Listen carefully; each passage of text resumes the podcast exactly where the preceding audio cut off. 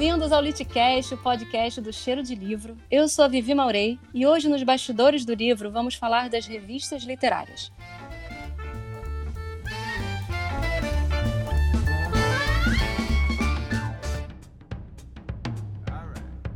Para bater o papo, chamei o Trevisan, ou Doutor Careca, como você preferir, Trevisan, aí você fala aí, representando a Dragão Brasil, Lucas Ferraz, representando a Trasgo, e a nossa querida Jana Bianchi, que já participou aqui da série Bastidores do Livro, num episódio falando sobre seu trabalho como editora.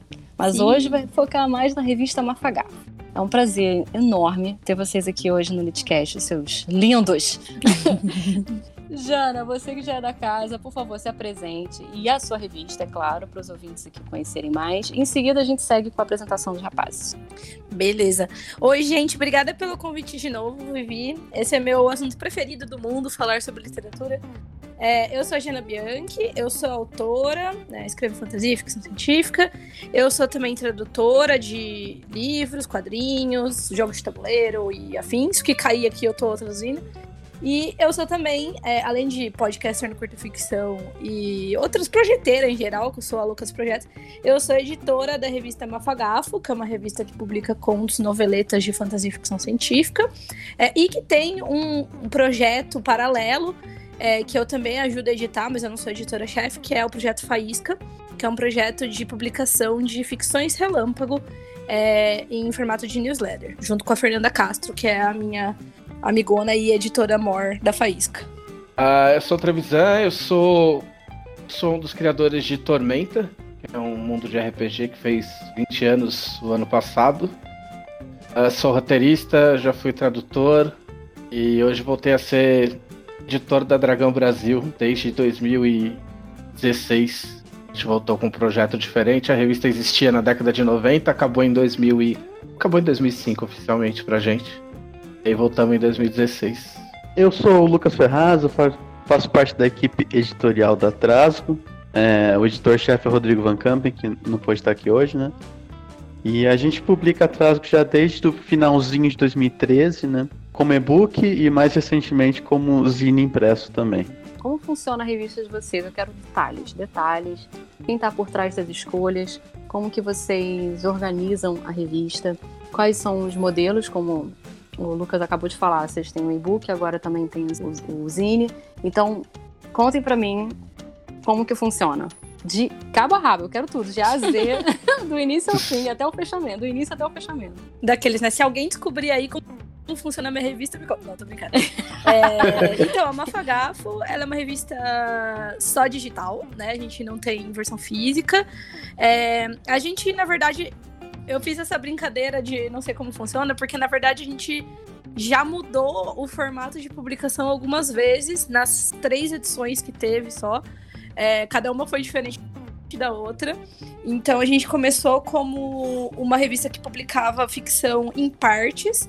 Então, seriada, né, que a gente chamava, uma revista seriada. Então, ela publicava. A gente publicava as histórias, várias histórias numa mesma edição, dividida em quatro partes. Então, tinha quatro e-books que tinham partes de vários contos, acho que cinco ou seis contos, foi as duas primeiras foram assim.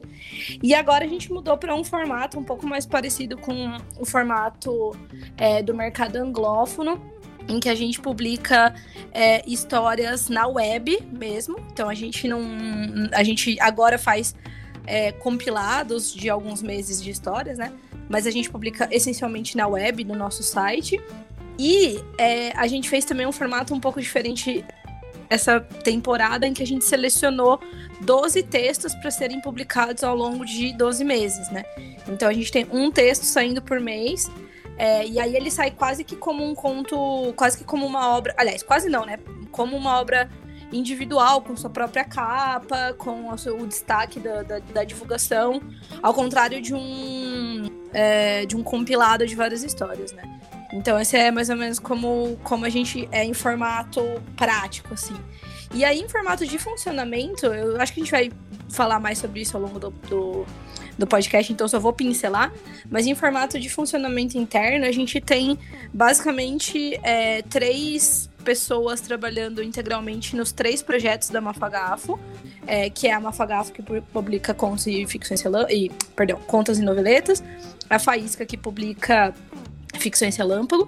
E a gente tem o nosso filhotinho mais novo, que é o Pio, que quem cuida é o JP é, Lima, que ele faz edição e publicação de microcontos em forma de tweets no Twitter. É, e aí a gente tem esse ano uma edição de do, uma seleção de 12 é, editores do mercado, cada um editando uma história, né? Então, é, quem toma decisões? Nós três, basicamente. É, eu tenho a autonomia mais na Mafagafo, o João no Pio e a Fer na Faísca, mas basicamente é três pessoas fazendo tudo. Então, é um pouco caótico? É um pouco caótico. Aí acho que, mas é muito parecido do que eu sei aí do funcionamento das, das revistas. A Trasgo também já mudou diversas vezes, tanto de. Principalmente em relação a financiamento, né? Modelos de financiamento. Eh, a gente já tentou vender revista, a gente já tentou fazer financiamento coletivo, a gente já tentou várias coisas. E também quanto ao, ao formato, né? Inicialmente a gente publicou de 2013 até 2018 18 edições de, com seis contos em cada uma. E depois a vida de todo mundo começou a entrar no caminho da, da de fazer o trabalho acontecer na revista, né? E a, e a gente pensou em um modelo que ficasse um pouco mais dinâmico, né? Que é, que é o que está atualmente. Que a gente, a nossa intenção, pelo menos, é lançar um conto a cada 15 dias.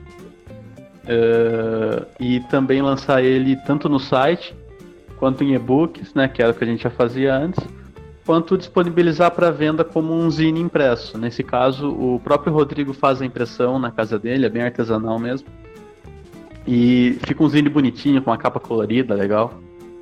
E a gente está com essa opção também. E a gente percebeu que foi muito bem recebida, né? A gente fez um evento em São Paulo no ano passado, a Jana estava lá também, foi de um coletivo que a gente fundou. Sim. De, de editoras pequenas e tal, para fazer esse evento e outras coisas.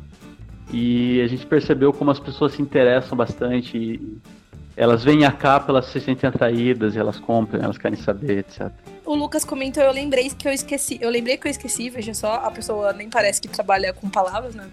Mesmo, mas, eu esqueci de mencionar. É, eu esqueci de mencionar que a, a é, Mafagafo também tem um financiamento coletivo. A gente trabalha com financiamento coletivo recorrente, é, bem nos moldes da Trasgo, inclusive porque não é segredo para ninguém que a gente se inspira muito na Trasgo.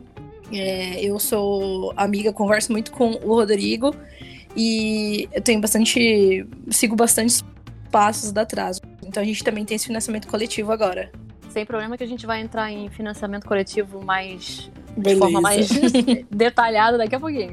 Então, Beleza. Ah, e os zines da Trasgo são uma gracinha. Você precisava falar isso também. a dragão, ela veio. Ela surgiu de um. Essa nova dragão, ela surgiu de um acidente. Eu tive uma virose e eu fiquei sem ter o que fazer. Mentira, e... jura? Não, juro, juro. Eu, eu tive uma virose. Que eu fiquei horrível, três. Mas... É, eu fiquei três dias de cama.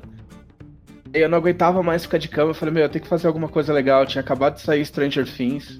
Eu fiz uma capa de mentira, né? Como se a Dragão tivesse saído na época da. Como se fossem contemporâneos os produtos. A galera pirou, a gente teve uh, meio milhão de compartilhamentos e whatever. Facebook. E aí a gente descobriu que talvez a gente tivesse perdendo dinheiro. Aí a gente voltou. É, a promessa inicial era, era acho que 50 páginas. Já cheguei a fazer a revista com 140. E a gente tem uma equipe, né? Tem, tem galera que, que já produzia material pra gente e, e produz material pra revista. Mas eu diagramo a revista inteira sozinho. Uma ajuda ou outra do, do Guilherme, meu editor-chefe, mas eu, essencialmente, eu faço ela, ela sozinho. Eu já cheguei a fazer uma revista de uma edição de 120 páginas em quatro dias. Então, eu não aconselho para ninguém. Senão, tipo, volta ao ciclo do, da doença, né? A pessoa. Oh, yeah. Não, Ai, agora terrível. que eu tô doente, o que, que eu vou fazer? Esse mês eu tive que fazer em duas semanas e já me, já me ferrou. Aí a gente também faz financiamento coletivo pelo Apoia-se. E aí a galera recebe o PDF em casa, a gente já tá aí há quatro anos já. E a Jana detalhou um pouco mais de quem trabalha na revista. E eu queria saber um pouco mais também, é, Lucas da Trasgo, além de você e o Rodrigo, como é que vocês fazem para fechar tudo? É, tem. Você trabalha com Frila? São pessoas, enfim, tem vínculo de alguma forma, e mesma coisa na Dragão. A Trasgo a gente faz porque gosta mesmo, né? Então.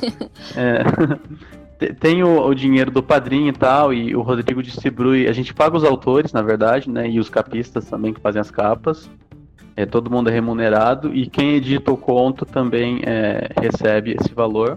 Mas a gente faz mais porque gosta mesmo, né? Porque não é nada muito significativo assim em termos de, de dinheiro. E a equipe da revista sempre foi bastante compacta também, né?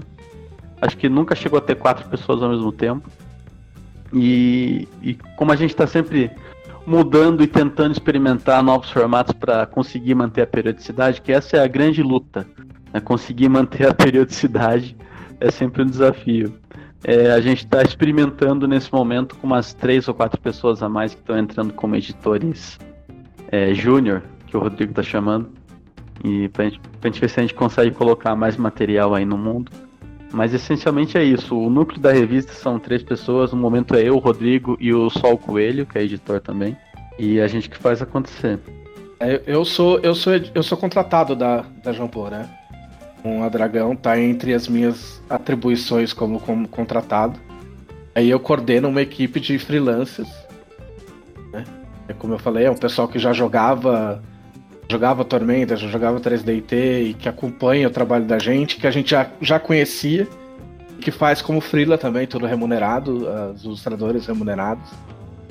E aí, por, pelo fato de, de que eu sou um editor dedicado no sentido de é, é, este ser o meu trabalho, eu não ter outro trabalho além desse. Tem outras atribuições na, na editora, mas a principal é editar Dragão, então a gente consegue manter uma periodicidade Dragão, ela nunca atrasou em quatro anos. Tô uma por mês certinho. No... Mas eu sei que não, não é muito fácil, não.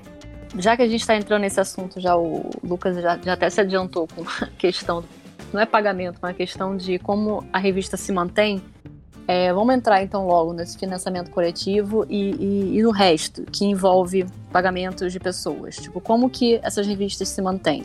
O Atrágico tem Padrim, Mafagafo tem Catarse e Dragão é Apoia-se, mas também tem esquema no Catarse. Não, vocês podem explicar oh, melhor? A Dragão é no Apoia-se. A Dragão Apoia é só no Apoia-se. Ah, tá. É. Jambô que tem outras coisas no, na, no Catarse, né? Eu já falei até um pouco de Catarse aqui no, nos outros episódios, mas vai ser bacana ter a visão de vocês dessas ferramentas de financiamento coletivo, até porque né, vocês estão, às vezes, de um outro lado um outro olhar do financiamento. Eu falei com autores, falei com criadores de quadrinho.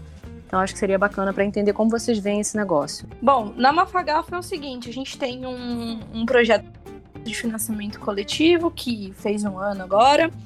É, é, aquele esquema no Catarse, né? Que as pessoas pagam por mês.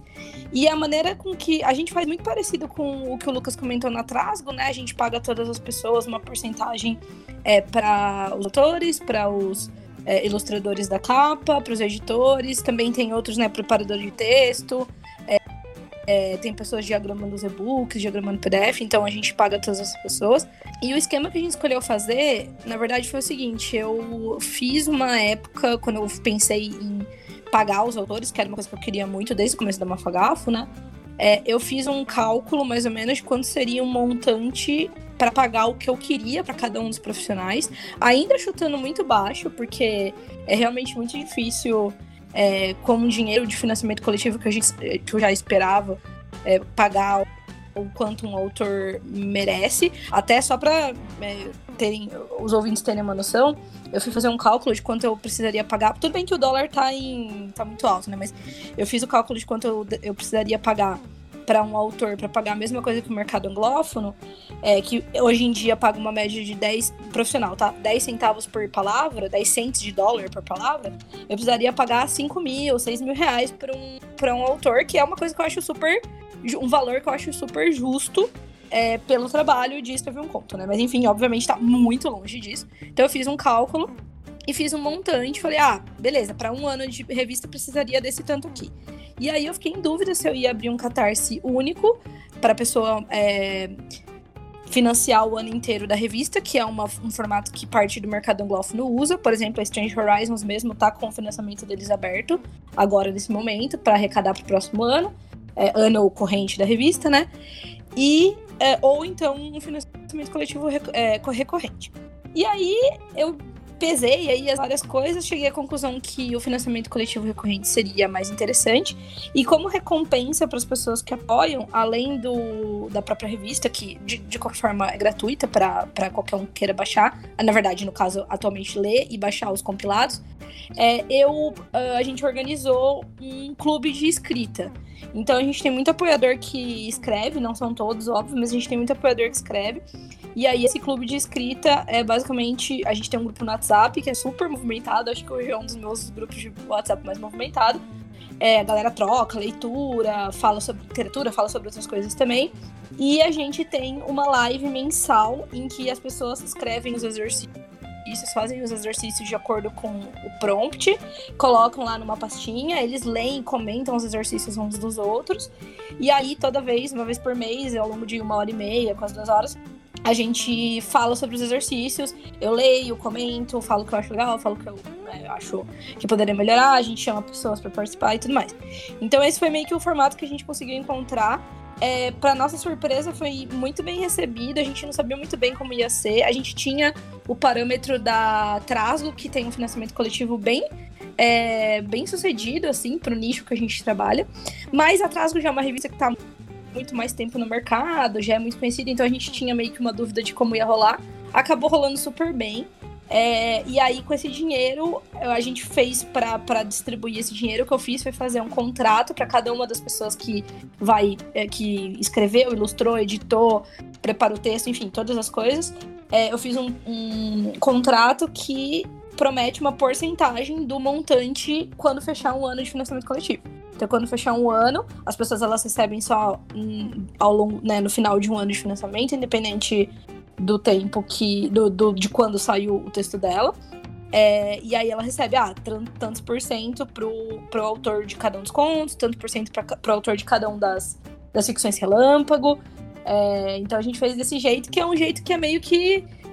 Assim, é meio que o jeito que a gente achou mais justo porque a gente não consegue prometer um valor de antemão, sendo um financiamento coletivo recorrente.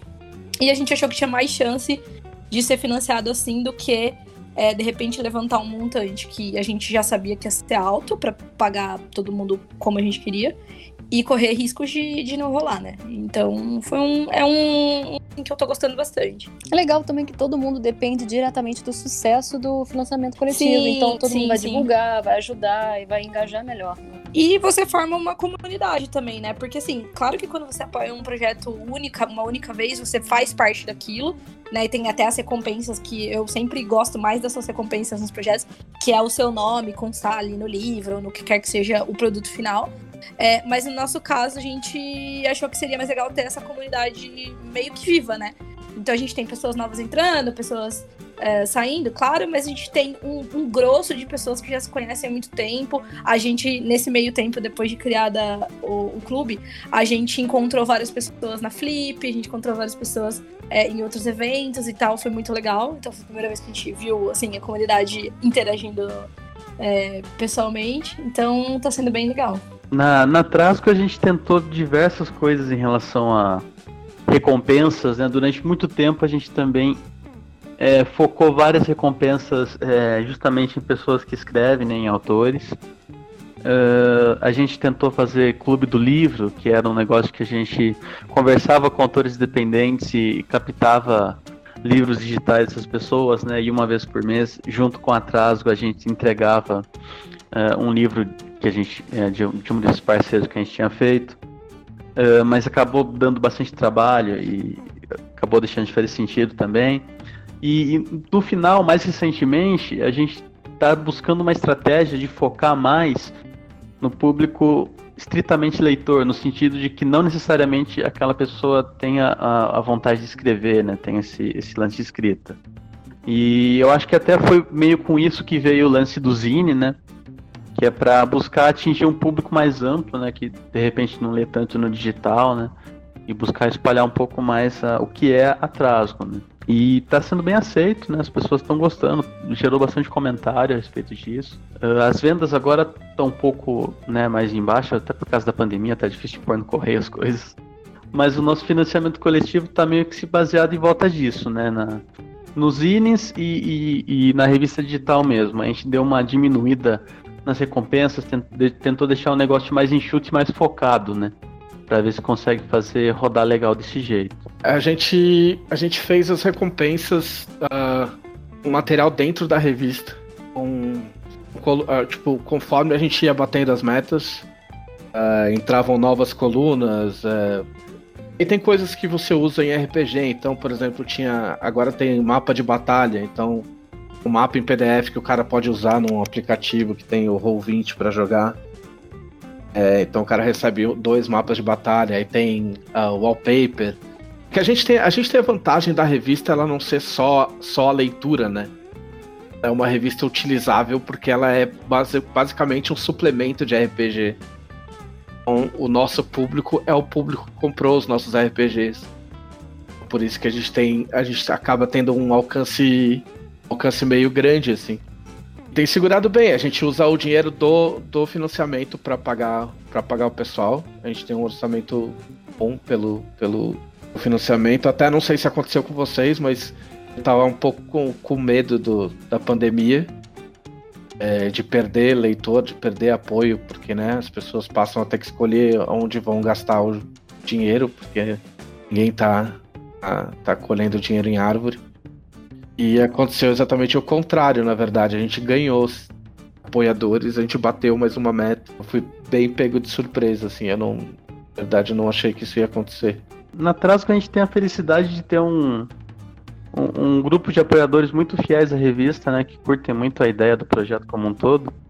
Uh, e mesmo apesar de a gente estar tá há algum tempinho já atrasado para lançar conteúdo novo, tem um, um, núcleo de apoio que não muda. É muito interessante de ver. Eles estão ali com a gente e a gente está né, tá até fazendo essas reestruturações para buscar o máximo possível honrar a confiança dessas pessoas na Trasgo. Né? Cara, mas eu acho, que, eu acho que isso tem muito a ver com o princípio do financiamento recorrente, que é não é comprar um negócio, né?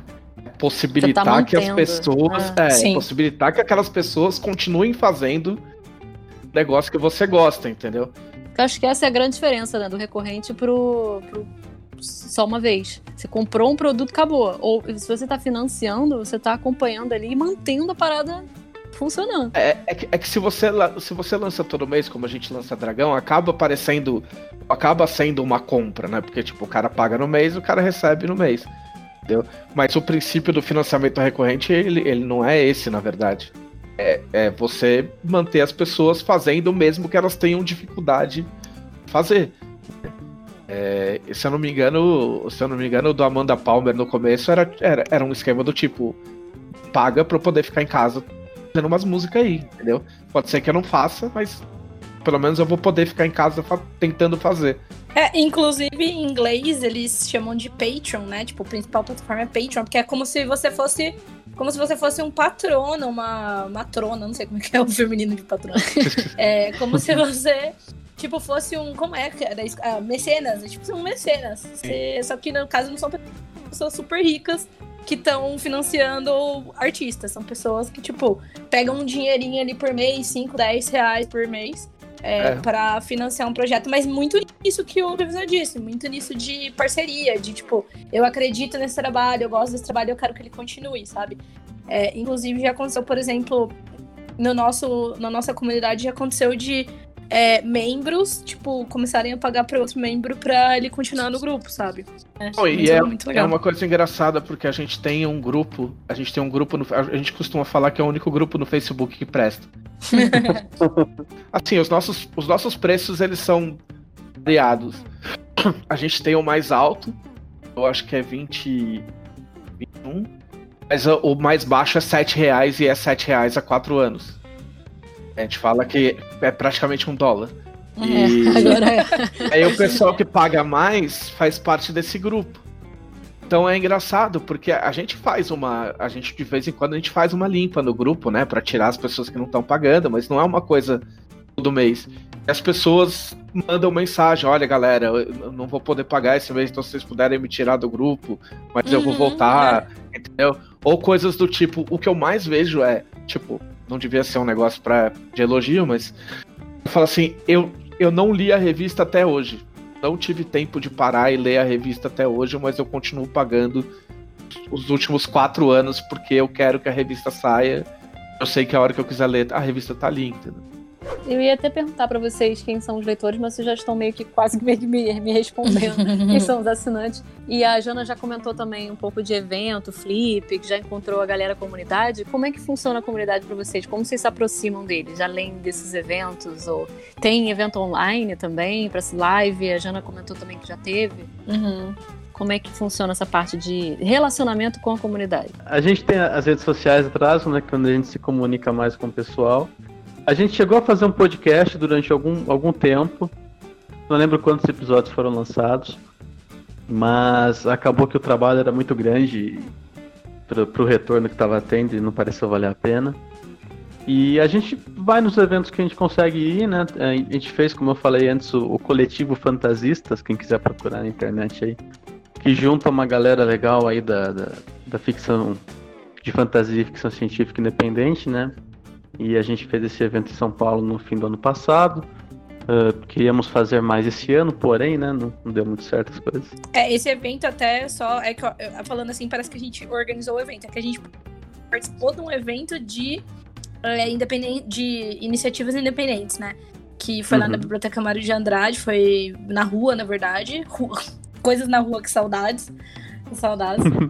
e, e foi isso, mas a gente participou desse evento maior, né, só pra Exato, é, do Festival da Mário de Andrade. E é, é, basicamente isso, né? A gente tá, tava até conversando atrás em fazer algumas coisas mais tal, e de repente pensar em, em fazer outros modos de comunicação, né, com, com o público, etc.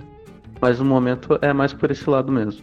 A gente tem um podcast, a gente gravou. A gente tá no episódio 53. Também faz parte do podcast Dragão Brasil, né? Faz parte do, do, do bolo das recompensas e tal. Uh, e contato, cara, a gente tem direto, porque a vantagem desse grupo é isso, né? A gente. É a única, a única comunidade que a gente promete dar uma olhada, entendeu? E participar e, e tentar responder a galera, porque o resto é meio difícil. Muito, muito ruído, muita gente e tem que escolher aonde você vai, onde você vai atirar. É, mas eu, a gente acaba conversando muito via, via, via Twitter, os próprios, os próprios colaboradores são fãs, entendeu? E aí acabam espalhando e acabam trazendo, trazendo assinantes. Bem bacana. A gente vem de um outro financiamento, do financiamento do Tormenta 20, que a gente acabou de fazer a pré-venda agora também, então é, a gente tem bastante contato com a galera. É, só é uma coisa que eu acho engraçada. É, a gente tem esse clube de escrita, né? Que é o grupo do WhatsApp tal, da Mafagafo. É, e aí a galera começou a ficar muito amiga, então tem vários assuntos falando, assuntos diversos, às vezes, muitas vezes, que não tem nada a ver com, com escrita. E aí é, uma galera ficou mais próxima, meus amigos e tal. E aí eles criaram o recentemente, essa semana, o grupo do mundo invertido. Eles fizeram um loginho assim, virado de ponta cabeça, com outra cor, assim, chama Buraco do Avestruz. Porque é uma fagafa, né? Um negócio de passarinho Sim. e tal. Aí é o buraco de avestruz e eles ficam lá trocando ideias malucas de, de, sei lá, outros assuntos mais escusos, né? Mas é bem legal, assim, porque a gente realmente vira amigo, assim, muitas, muitas pessoas eu conheci pelo financiamento coletivo e acabou virando amigo. Eu sei que eles em si também viraram amigos. Tem gente que é da mesma região, e aí, inclusive, a gente fala que tem os encontros, né? De vez em quando acontece, de, tipo, quando ainda podia sair na rua, né, no caso, encontrava dois, dois três ali, eles toma, iam, combinavam de tomar um café, porque eles eram mais ou menos da mesma região, se encontravam. Aí o outro ia para São Paulo, encontrava com todo mundo, aí tirava foto e mandava, então era bem legal. É... E aí no Twitter também a gente se fala bastante, mas é mais no, no grupo. Eu imagino que vocês, como profissionais, vocês tenham abertura em bienais, em outras feiras literárias, óbvio. Mas e a revista? Meu, vou falar aqui por mim, mas eu acho que pelo menos o Lucas. É que acho que é a Dragão também, no caso, porque apesar da Jambô estar. Tá, é, relacionada, né? Eu acho que é um produto muito particular. É muito difícil participar de feira sem ter um material físico, né? Físico uhum. e, e, e palpável, assim. É, mesmo os zines, por exemplo, que foram fizeram um grande sucesso na, no Festival da Mário de Andrade, eu acho que isso aconteceu porque era um festival destinado a publicações independentes. Então tinha stands com livros, tinham stands de editoras menores, obviamente, mas que tinham, sabe, vários tipos de livro físico, impresso, bonitinho no formato convencional que a gente conhece. É, mas e, e essa, esse tipo de editora consegue ir para uma Bienal da vida, mas uh, sem um material é, encadernado, assim, é muito difícil de entrar num tipo de evento. O que acontece bastante é a gente ter entrada para falar sobre a revista, para falar sobre a iniciativa em mesas e tudo mais, coisa do gênero. É, porque é uma coisa que é meio que um paradoxo, não sei se vocês sentem isso também, Lucas e Trevisan, que as pessoas elas gostam muito, elas se empolgam muito, mas ao mesmo tempo é uma coisa que é, não sei, ela talvez é vista como. Eu, eu, vou usar uma palavra aqui, não é exatamente isso que eu acho que as pessoas sentem, mas é visto como algo menor, entendeu? Como algo que não é exatamente ah. um livro, uma literatura, entendeu? As pessoas gostam muito, mas elas veem como algo que é mais paralelo, sabe? Não sei. Tipo, vocês é. participam para falar sobre o produto nas bienais uhum. feiras da vida, não de forma oficial, são sempre uns bate-papos. Isso, exato. Sim, sim, sim, sim, Entendi. É, a gente faz uma revista de RPG, então, né? Já é uma briga minha constante, porque existe a literatura, existe a literatura fantástica, e inventou-se a literatura de RPG, que não existe, né? Sim. A gente tá, tipo, no terceiro escalão, assim, pra gente falar. Normalmente a gente fala. A gente tem vários romances publicados e tal, mas normalmente quando a gente vai falar é sobre alguma coisa de, de RPG. Caramba, se já existe discussão de alta literatura e literatura de entretenimento, a RPG é. tá lá embaixo. Imagina. É, não, é meio, é meio bizarro. E o lance dos eventos, assim, a gente, a gente tem, como a Jambô, ela tem um porte médio, a gente tem stand em todos os, os eventos maiores, assim. Mas o problema é, é, a venda da revista. A gente acaba apelando pra, tipo, folheto ancestral, saca? Tipo, dar o, colocar o folheto no meio do livro que o cara vai... O cara comprou, entendeu? A gente só tem uma vantagem do público, é, assim, do nosso público enxergar a revista uh, como algo uh, mais firme, que ela é baseada numa revista que já existia, né? Uhum. E, e eu meio que tento replicar o formato na, na diagramação. Então, se você, se você olhar a revista na tela, ela, ela ocupa o, o, a tela inteira, né? Ela é 1920 por 1080. Mas ela tenta replicar o formato de uma revista impressa, entendeu? A fonte é maior, mas tem as colunas e tem as ilustrações e tal. Eu acho que isso acaba dando um sentimento de, familiaridade e o cara não o cara não estranha tanto com, quanto uma revista nova que tem, né, tem que buscar outros outras linguagens. Eu tipo passou, né? A gente tem essa é, um pouco dessa vantagem e a vantagem do público também, né? Que a gente tá há 20 anos, entendeu? Então, tipo, é, a gente carrega muito a galera, a, a, a, galera começou a jogar agora, a galera da nostalgia, então toda uma, uma carga emocional junto com a revista. E tem também todo o lance do conto, né? Que é um, um gênero que ah, muitas vezes o brasileiro não tá. Verdade, o conto também tá embaixo. É, o... a gente não tá acostumado, o brasileiro, o pessoal não tá acostumado a ler conto como, uhum. como uma coisa em si só, como um produto final. Vou ler esse conto. Eu tô aquela figurinha, tô rindo, mas nervoso. É. assim, o interessante. O interessante do Zine é que eu acho que gera uma, uma, uma, uma identificação com uma revista em quadrinhos, sabe? Apesar de no meio ser só literatura, na frente você vê uma capa colorida, bonita, não sei o quê. Você sabe que ali dentro vai ter uma história e é isso. Talvez isso seja algo que tenha, tenha colaborado com esse, com esse, com essa percepção boa que a gente teve, que o pessoal teve no começo dos nossos zines. Mas é difícil vender conto, né? Eu acho que às vezes é um pouco menos difícil no formato de uma antologia, né? Que daí vai ter um livro, né? Porque meio que vira um livro, né? Digamos assim, né? Vira um produto livro, então fica um pouco mais fácil de gerar identificação. Mas o, o conto, só o conto em si já é também um obstáculo a gente chegar nas pessoas e, e, e apresentar e a pessoa entender que aquela história é curta e é assim mesmo, e ela vai ler rápido e tá tudo bem. É, o que não faz sentido nenhum, né? Porque, assim, se você for pensar em termos de valor, você vai na Amazon da vida, você procura uns contos, é tudo R$1,99. Ou 99 centavos, ou às vezes contos gratuitos. E as pessoas preferem, não, eu quero gastar 20 reais num livro de contos, porque afinal é um livro de contos. E não um conto só. falei, gente, compra 10 contos e bota na porra da droga do Kindle. Que depende, é, é depende, você, tem, você quer ler ou você quer ter. É, é isso. Sim, tem, coisas que eu, é tem coisas que eu quero ler, tem coisas que eu quero ter. Já cheguei a comprar, li- eu já cheguei a comprar livro, o e-book, depois comprar o livro, que eu queria ter o livro na minha prateleira. Tem coisas que eu não me importo, eu tipo, ok, eu vou ler. Acho no meu, é, compro no meu Kindle, baixo, não, senão vão falar que eu tô fazendo pirataria. É, meu, Boa. você compra. Porque, porque eu, eu sou, sei lá, provavelmente o mais velho aqui. Eu ainda tenho essa esse resquício do que do pagar pelo não material é meio esquisito, entendeu? Uhum. Pagar por um negócio que eu não posso empilhar na minha mesa e, e tá um monte de coisa em cima, sabe? Então, Esse, esse- ele falou do, do sucesso do galera receber bem o Zine, eu acho que é por isso também, porque você tá pagando por um negócio que você tá pegando na mão, saca? A- mesmo com a, com, a, com a revista, mesmo com a revista indo bem, a galera enche o saco pra, pra ter uma para ter impresso. A gente inclusive tava planejado fazer um almanac, juntar umas as, melhores matérias e tal pra fazer um impresso pra galera, sabe? Que ainda que tipo, meu, são quatro anos de revista, cara, é, sabe? Cada revista 120 páginas. Mas ainda assim o cara quer ter, tipo, as melhores matérias impressas. É cheio. Capa dura. Capa dura, o almanac capa dura. Imagina, grossão, tipo um Sandman especial da vida. Ia ser legal. Aquela que É, Dragãozão Brasil.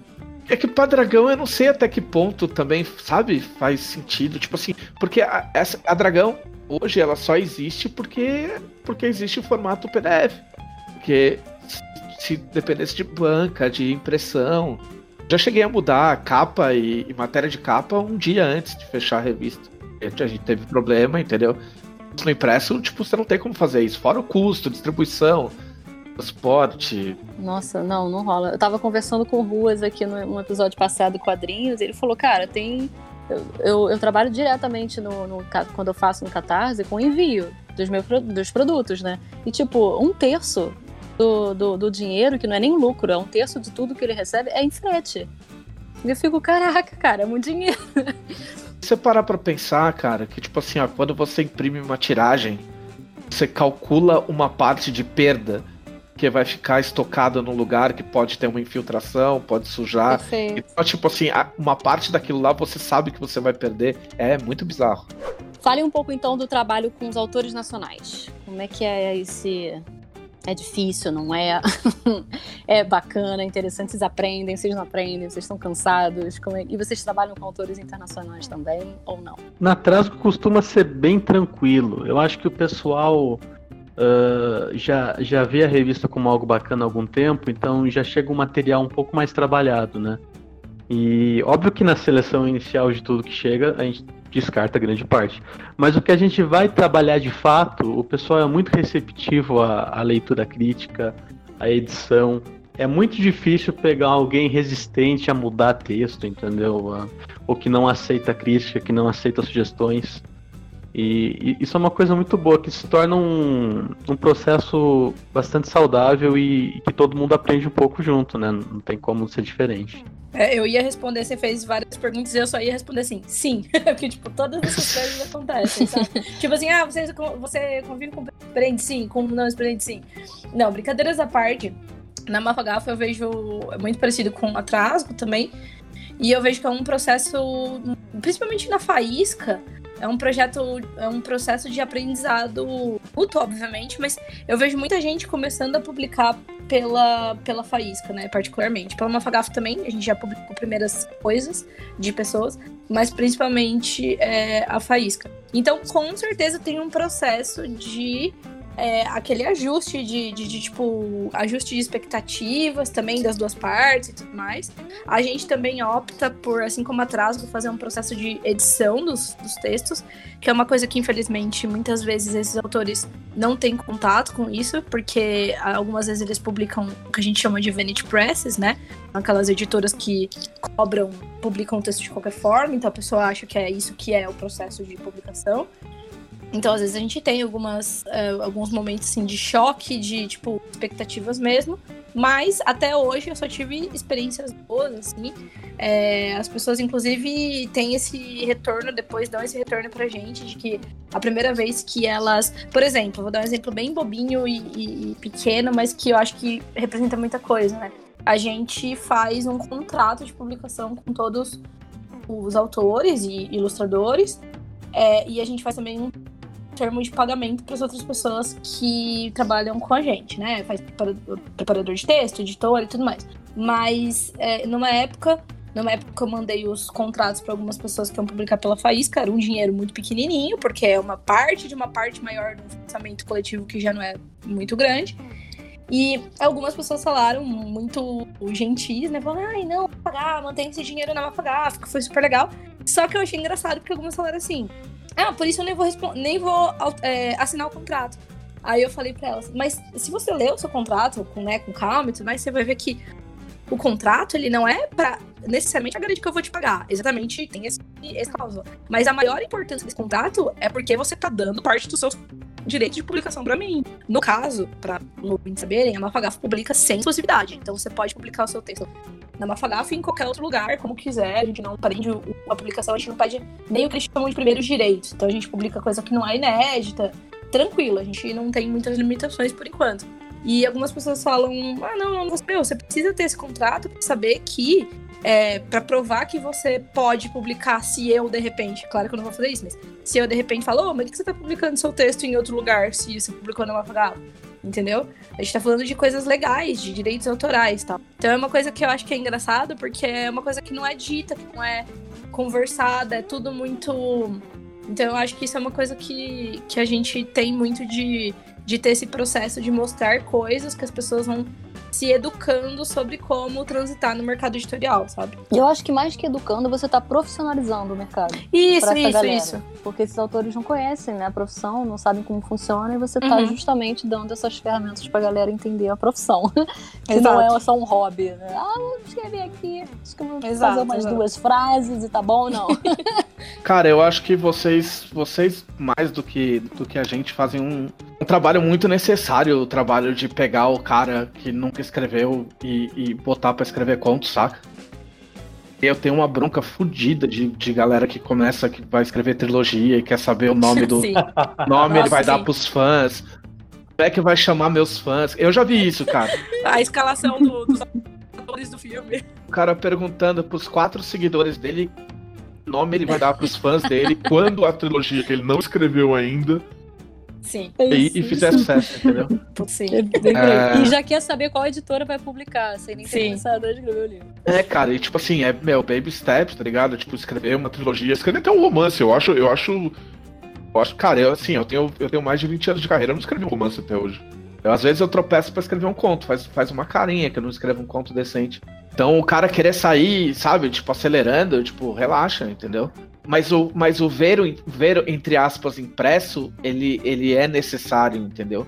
Ninguém escreve sem editor. Entendeu? Ninguém se autopublica sem passar pela mão de alguém, entendeu? Que dá um pouquinho, um pouquinho mais, ou te, consiga enxergar um outro ângulo do teu texto, saca? Então faz falta. Eu comecei assim. Eu comecei a escrever assim, passando pela mão do Marcelo Cassaro na Dragão Brasil. Então eu tento fazer isso na Dragão, mas eu falho miseravelmente. que, que eu, na, na maioria das vezes, eu acabo ficando no meu círculo de colaboradores. A Jana já publicou com a gente. Sim! É, e, e, eu até gostaria de sair mais desse, sabe? Tipo, dar mais chance pra gente, porque eu acho que é um, uma porta de entrada legal. Ah, como é que eu faço pra publicar com vocês? Eu não sabia disso. É, fala comigo, me manda um conto. Se eu achar, tá se eu achar legal, a gente publica. me só, manda uma DM. Eu não, eu não escrevi ainda, é. mas eu adoraria saber o que, que você, qual o nome que você quer dar pros meus personagens e pros fãs que vão ler o meu conto. Exato. E aí, tipo assim, eu, eu acabo, pela velocidade da revista, quantidade de conteúdo, eu não tenho muito tempo pra, pra, pra, pra pegar no colo, saca? Então, assim, jogou o conto na minha mão, ele tá na minha mão. E aí eu mexo que eu acho que eu tenho que mexer. Eu, eu nunca vou. Nunca vou estragar o conto de alguém, eu nunca vou mudar a história de alguém, eu nunca vou mudar a linguagem que a pessoa usa. Se aparecer uma, uma parte crítica demais, em que eu realmente tenho que mudar lá, três parágrafos, aí eu, aí eu entro em contato com a pessoa e falo, olha. E aí já tive uma experiência ruim nesse sentido. Enfim, eu tive duas experiências ruins na carreira inteira, então tá, tá tô no lucro. É, tem autores mais acostumados também com o que, que vai, pode ser mexido ou não, né? Mas é que assim, ó, os caras mais. Os caras mais profissionais, no sentido de, de conduta de, de ter, já ter publicado em vários lugares, os primeiros a falar, Trevisan, faz o que você quiser. É, Uhum, sim, Uhum. sim. Entendeu? Eu publiquei um conto do, do Jim, ele falou pra mim, eu falei pra ele, falou assim, cara, posso mexer, né? Ele falou, meu, faz o que você tiver a fim de fazer. Se Uhum, precisar uhum. fazer pro conto ficar legal, faz.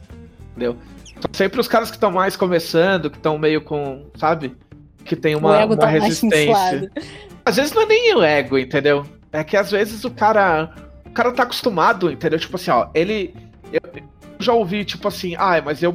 Mas eu mostrei pra três pessoas e nenhuma dessas Uhum. três pessoas achou, achou o defeito que você achou. Mas nenhuma Entendeu? delas é seu editor, né? Pô, Exatamente, nenhuma dessas três pessoas edita Dragão Brasil. Eu edito Dragão Brasil. Pois Entendeu? é. O cara, o cara que tá. O cara que tá publicando. Desculpa, pelo amor de Deus. O cara que tá publicando conto, ele tem todo o direito do mundo de virar pra mim ou pra qualquer outro editor e falar assim: olha, então, o santo não bateu, eu não acho que tem que mexer. Vou pegar meu continho e vou embora, beleza? Beleza, e a gente continua amigo. Uhum. Mas enquanto eu for editor e enquanto o seu conto for sair na minha revista, eu que decido. É, você tem, você tem a autonomia. É, eu acho que tem muito a ver com o que a gente acabou de falar da pessoa não saber como é o processo, sabe? Tipo assim, ué, eu terminei, passei por duas pessoas, é, resolvi ali o que elas acharam e tá pronto, é isso, é minha obra. Tipo, tem muita gente que tem. eu- Eu acho que isso é um. Existe uma, uma barreira meio borrada disso ser ego. Não, mas a pessoa acha que, tipo, se é a melhor versão dela, ela. Se você mexe, deixa de ser dela. E não é verdade, sabe? Sendo que se você pegar qualquer coisa qualquer obra de grandes autores, você vai ver que, puta, o bagulho é super editado e nem assim deixa de ser o trabalho do fulano ou da fulana, né? Então. que a pessoa que- não entende, cara. Eu tenho uma definição de- pra editor. Assim, a pessoa acha que o editor, quando mexe, ele vai transformar o conto num conto dele. Quando, na Uhum. verdade, cara, o trabalho, do, o trabalho do editor é ajudar o autor a contar a história que ele quer contar da melhor maneira possível. Sim. Tradu- Sim. traduzir o pensamento do autor em algo palatável. né? Exatamente, até coisas que o cara não percebe que ele queria, entendeu? Tipo, Uhum. às vezes. Às vezes você vê que o cara com mais tempo, sei lá, com mais uma semana, o cara conseguiria chegar lá, mas você não tem só uma semana. Eu Uhum. vou lá e faço e faria, entendeu? O legal é quando a gente passa, passa por isso e, e, e publica o autor pela primeira vez, aí depois de alguns anos o cara tá lançando livro e acontece muito na atraso, sabe? Ou a gente tá publicando o terceiro conto da mesma pessoa, que também acontece, e é muito gratificante de ver. Antes da gente finalizar, eu queria uma curiosidade de cada um durante a profissão, uma coisa rápida assim que vocês tenham passado ou que vocês queiram acrescentar. Mas antes de dar curiosidade, Jana, eu fiquei curiosa com essa questão da ficção relâmpago. Você pode super rapidinho explicar um pouquinho como é que funciona a ficção relâmpago da, da revista, da, da Faísca, né, no caso da, dentro da Mafagafo, e, e até que ponto, por, como que você define uma ficção relâmpago? Ó, vou tentar ser bem resumida, porque eu gosto muito, é um formato que eu amo, mas vou ter aqui. É, basicamente, a ficção relâmpago é um formato que no mercado anglófono não é conhecido, eles conhecem esse, esse formato como flash fiction. E eu gosto de falar um pouco do nome, porque eu acho que o próprio nome já aponta uma das peculiaridades da, da ficção relâmpago. É, ela é ficção relâmpago e é flash fiction, e não é mini short story, ou short short story, ou mini conto, ou micro conto, qualquer coisa do gênero. Porque além dela ter um tamanho reduzido, ela tem sim um tamanho reduzido, né? No caso, existem algumas. Existem limites variáveis aí, mas geralmente o mercado considera que entre 300 e 2 mil palavras é uma ficção relâmpago. Na, na é, Mafagafo, a gente, na Faísca, a gente considera de- de 300 a mil palavras, então a gente considera nesse limite bem direitinho. Mas além disso, uma das características muito fortes da ficção relâmpago que abre milhões de possibilidades é que a ficção relâmpago ela não precisa seguir o formato de história, ela não precisa seguir o formato de uma narrativa convencional que tem começo, meio e fim, que tem um personagem, que tem um desenvolvimento de personagem, é, que pode ser isso também, mas não precisa ser isso. Então eu vou dar, assim, leves exemplos de coisas que a gente já publicou. A gente já publicou uma ficção relâmpago que era uma bula do futurotil, o remédio que é o que o é, videntes do futuro tomam para manter a flora que faz com que eles tenham os poderes de, de prever o futuro. E aí é só uma bula, não tem nada por fora. Tem um personagem, não tem nada. A gente já teve história que foi contada em formato de registro de pacote do correio, sabe? Seu pacote já foi enviado para não sei onde, seu pacote está em trânsito entre não sei onde e não sei onde. A história era só isso. A gente já teve ficção relâmpago que foi prova de arquimagia. A gente, uma, então é uma prova mesmo, tipo, questão 1, questão 2, questão 3. Então é um formato que permite muitas possibilidades e muitas experimentações. É, tem ficções relâmpago, por exemplo, a gente publicou algumas semanas na Faísca uma ficção relâmpago que ela era uma frase, né? É, tem limite de 300 palavras, lembrando, mas era uma frase e todo o resto da história eram notas de rodapé. Então era história, tipo assim, fulano morreu no dia tal em Salvador a tal hora. E aí tinham, tipo, sei lá, 10, 15 notas de rodapé que detalhava cada parte dessa frase, sabe?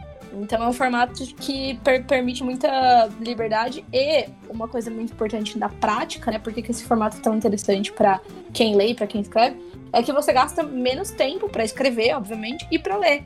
Então a gente tem uma, uma newsletter semanal, toda segunda-feira, meio-dia. A gente também nunca atrasou a faísca, isso é uma coisa que a gente sempre gosta de falar porque é, dá um quentinho no coração. E atualmente a gente publica duas faíscas por uh, edição, então toda segunda dois textos, que, é, são textos que você lê em assim 10 minutos, nem isso talvez, né? Dois textos de mil palavras. Palavras é, é poucas páginas.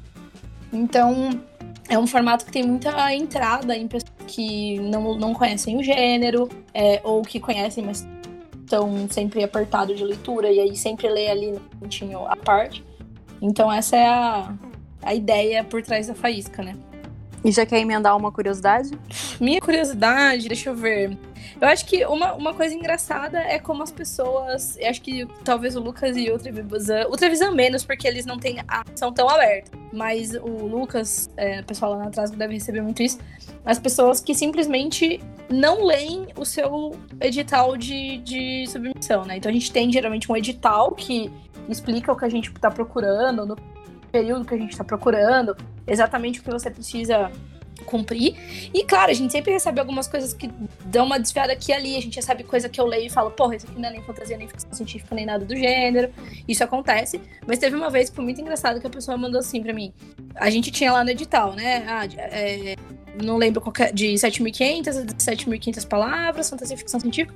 Aí o cara manda assim: segue o meu texto segundo edital. Aí o texto tinha, tipo assim, 30 mil palavras e não era nem fantasia nem ficção científica. Aí eu, tem caralho, que? A pessoa leu. Tipo, ele ainda mudou no texto. Segue o meu texto segundo edital. Sabe? Cara de pau. É, não sei se é cara de pau, se a pessoa realmente não lê, ou se a pessoa copia e cola e tá mandando em todos os lugares, eu não sei, sabe? Só sei que eu fico abismado. Acontece mesmo. É um caso muito engraçado. Na verdade, aconteceu mais de uma vez, é, com autores diferentes, mas é basicamente a mesma coisa. O cara manda e fala assim, ó, olha, eu sei que tem mais palavras do que pode, eu tô ciente, mas é muito bom, me dá uma chance. Aí você vai ler e a primeira página já é horrível. E eu acho que é pior ainda, cara. É pior ainda quando a pessoa escreve. Porque, tipo assim, um, de um, por um lado, a pessoa tá tentando, sei lá, vai que ela não percebe que tem mais ou menos palavras, né? Tipo, uhum. é, aí manda. Mas eu acho que às vezes é pior ainda quando a pessoa fala assim: eu sei que não está nas, Exatamente. Na, no, no edital, mas eu estou mandando. Aí, tipo assim, a pessoa se acha muito foquinho, sabe, de neve. Eu tenho, eu fico com muita má vontade. E geralmente, eu vou falar que uma coisa que é uma, uma coisa que a gente descobre, conhecimento tácito que você tem de tempo de edição, que geralmente essas pessoas, que geralmente são homens, geralmente escrevem coisas muito ruins, entendeu? Uhum. Então, fica aí essa, essa correlação e você que está ouvindo, faça o que quiser com ela. então, como eu contei, a, a, o que provocou a volta da Dragão foi aquela, aquela capa que eu fiz com Stranger Things, né? Tinha a Eleven na capa.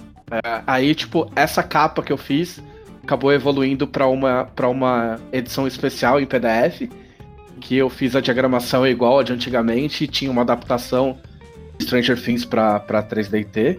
Aí beleza, aí resolvemos fazer a revista. Aí um dia ligou uma mulher, não lembro se foi dos Estados Unidos ou se era da Alemanha. Talvez, talvez fosse dos Estados Unidos mesmo. Ela ligou falando que ia ter um evento com a atriz que fazia a Eleven. Que ela tinha procurado na internet e achado essa revista, se a gente podia mandar a revista para ela. Que ela não tinha, porque né, vivemos num tempo moderno em que não tem nada material, não existia nada que ela pudesse assinar. para os fãs. Nossa, muito bom. Maravilhoso. E aí, um funcionário nosso, um membro da equipe editorial, traduziu a, a, a revista para inglês, né? Porque eram, eram muitas páginas. Nosso editor-chefe fez o arquivo e mandou para ela. A gente recebeu foto. A gente recebeu a revista autografada pela, pela Eleven.